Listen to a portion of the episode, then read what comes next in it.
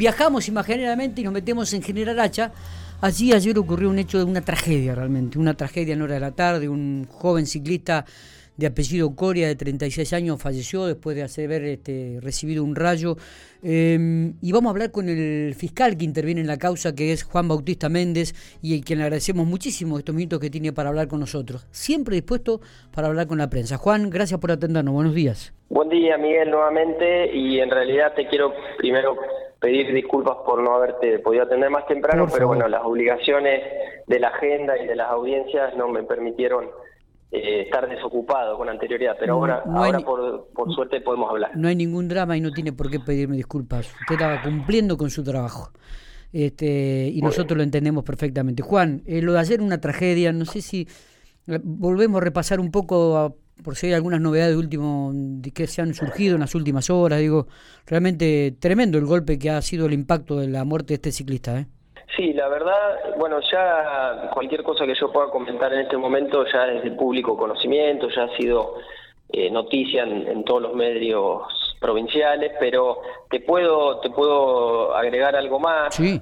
Desde ya es una es una fatalidad que, que ha conmocionado mucho a la localidad de General Hacha porque el, joven Cristian Coria, eh, además de desarrollar su trabajo, digamos, su, mejor dicho, su, su deporte, el ciclismo, era empleado del hospital, un empleado ah. de, la, de la rama de mantenimiento, y la verdad que eso conmocionó mucho al, al, hospital de esta localidad, a todo el personal, a sus compañeros de trabajo, a punto tal que el día de hoy se decretó de, duelo en, este establecimiento, eh, solamente se atendieron o se están atendiendo las urgencias y se suspendieron todos los turnos que se habían dado, eh, porque en el día de la fecha se lo estaba velando.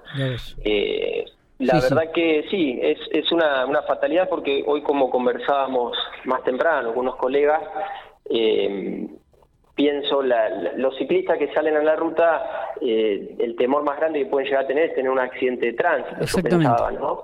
Eh, pero nunca vas a pensar un, hecho de estas características. Sí, sí, sí, eh, la verdad ¿Ellos estaban volviendo a Hacha, Juan? Sí, exactamente. Sí, él, él, había salido a pedalear con un compañero y, y, en el horario de las 5 de la tarde aproximadamente estaban volviendo a la altura de la feria de Néstor Hugo Fuentes, eh, que está próxima a la, a la, localidad, al ingreso a General Hacha. Eh, ahí es donde lo impacta eh, de lleno el rayo. Claro, y lo que llama la atención, eh, ¿el compañero a qué distancia iba? Porque muchas veces suele afectar también a las personas que están en una circunferencia, en un diámetro también cercano al... Sí, en este caso no, no sufrió en principio ningún tipo de lesión, sí estuvo muy afectado con, con un estado de shock que de hecho no nos permitió eh, recibirle formalmente una declaración como testigo.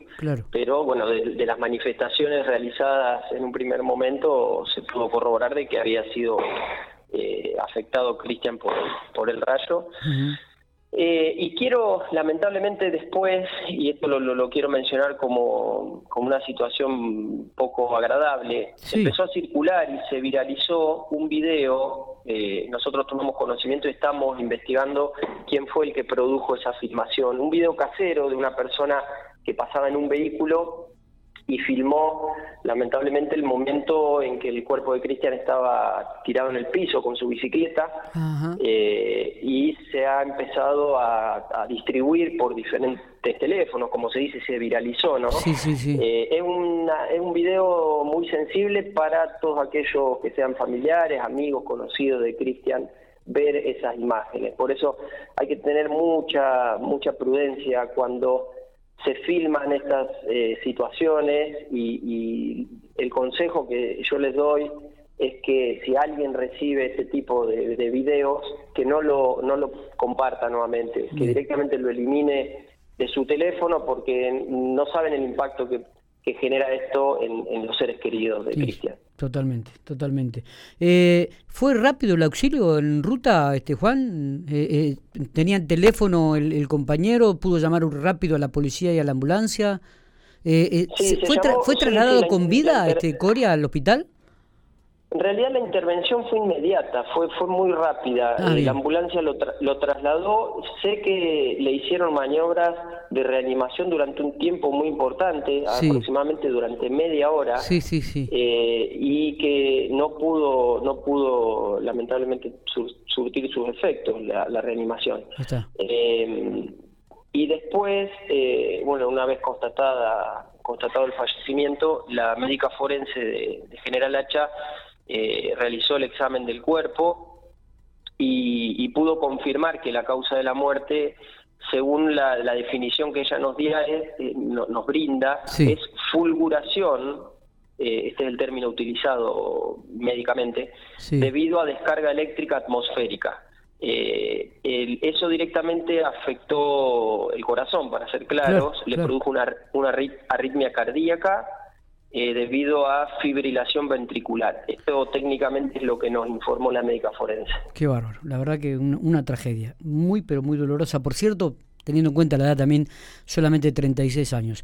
Juan, te saco un poquitito este tema, volvemos a uno que ocurrió hace días atrás, recordamos una mujer que había desaparecido por unas horas de un campo al sur de Jacinto Araos, en su momento, y todos los medios han, este, inclusive se ha trasladado a otros continentes este, y hablan de una abducción.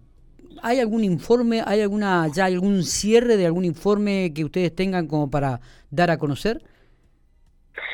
Mira, Miguel, ya de este tema habíamos hablado en una entrevista anterior. Es cierto. Sí, y yo te había, recuerdo que te había mencionado que el equipo técnico de la unidad de género de General H había intervenido, había mantenido un abordaje de, de la señora eh, sí, estoy en condiciones ahora de informarte que tenemos algunas conclusiones de ese informe y quizás lo que yo te podría dar a, conocer públicamente es que eh, en realidad se descarta por parte de, este informe que, lo firman eh, profesionales, ¿no? Sí, sí, Se, se, descartan que hayan existido algún tipo de cuestión relacionada a una situación de violencia de género, es decir, el ausentismo del hogar no estaría vinculado con esto.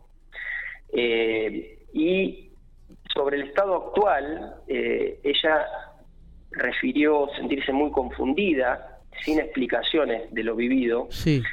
Eh, debería tomarse un tiempo, nos sugirió el equipo técnico, para tratar de, bueno, pensar todo lo que le pudo haber pasado en ese momento. No tiene recuerdos claros, eh, sí se encuentra atravesando un, trastorno de estrés postraumático, donde no puede conciliar el sueño, tiene falta de apetito, un estado de angustia y eh, consideran que evidentemente ha tenido una situación eh, traumática la que ha vivido. Hay algo que llama la atención, por eso entiendo también que despierta el interés de todas estas organizaciones que se dedican a, a investigar ¿no? La, aparición de ovnis. Sí, la ufología. Y tiene, tiene que ver con un relato que esto sí surge de este informe técnico, donde ella eh, refiere haber eh, visto unas luces que eh, las asimila a las luces de un quirófano en el momento de la desaparición, ¿no?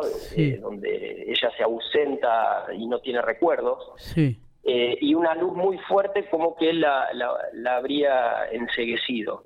Eh, esta, este relato sí es como que permite eh, elucubrar este tipo ¿no? de, hipótesis que bueno nosotros yo vuelvo a insistir en principio no no la